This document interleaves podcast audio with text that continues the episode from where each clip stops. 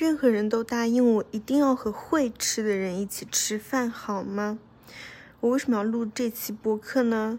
因为我刚刚突然想起一件事情，就是我去年在国内的时候和我一个朋友一起旅游，然后我们每次出去吃东西，他都会点很多，就我们两个人吧，然后又是在北方，他点菜可能要点个五六道。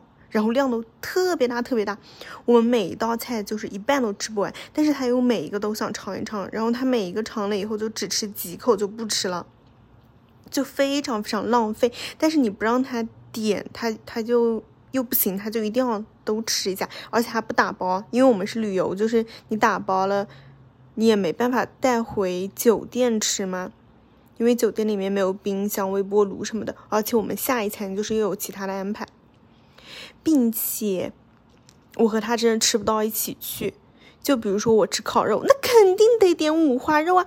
吃烤肉你不吃五花肉，那你那也能叫吃烤肉？五花肉就是烤肉的精髓啊！拜托，就是要油油香香腻腻的五花肉，配上生菜蘸那个料，吃起来多爽啊！居然不吃五花肉！然后我一个人吃，我就觉得特别没劲，你们懂吗？就是你本来很开心的，你两个人一起高高兴兴的吃，但是一个人吃，就真的一下子就没兴致了。并且他每次吃的时候，就我觉得就像猫一样，就是因为他一直在减肥，然后非常克制嘛，就是不太不太吃油的炸的东西，然后很多肉类也是就。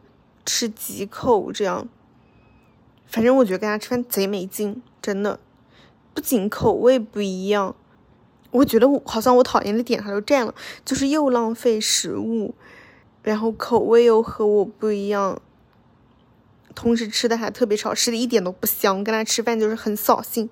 对，我就突然想到这个事情，我就要吐槽一下，没别的，就这样吧。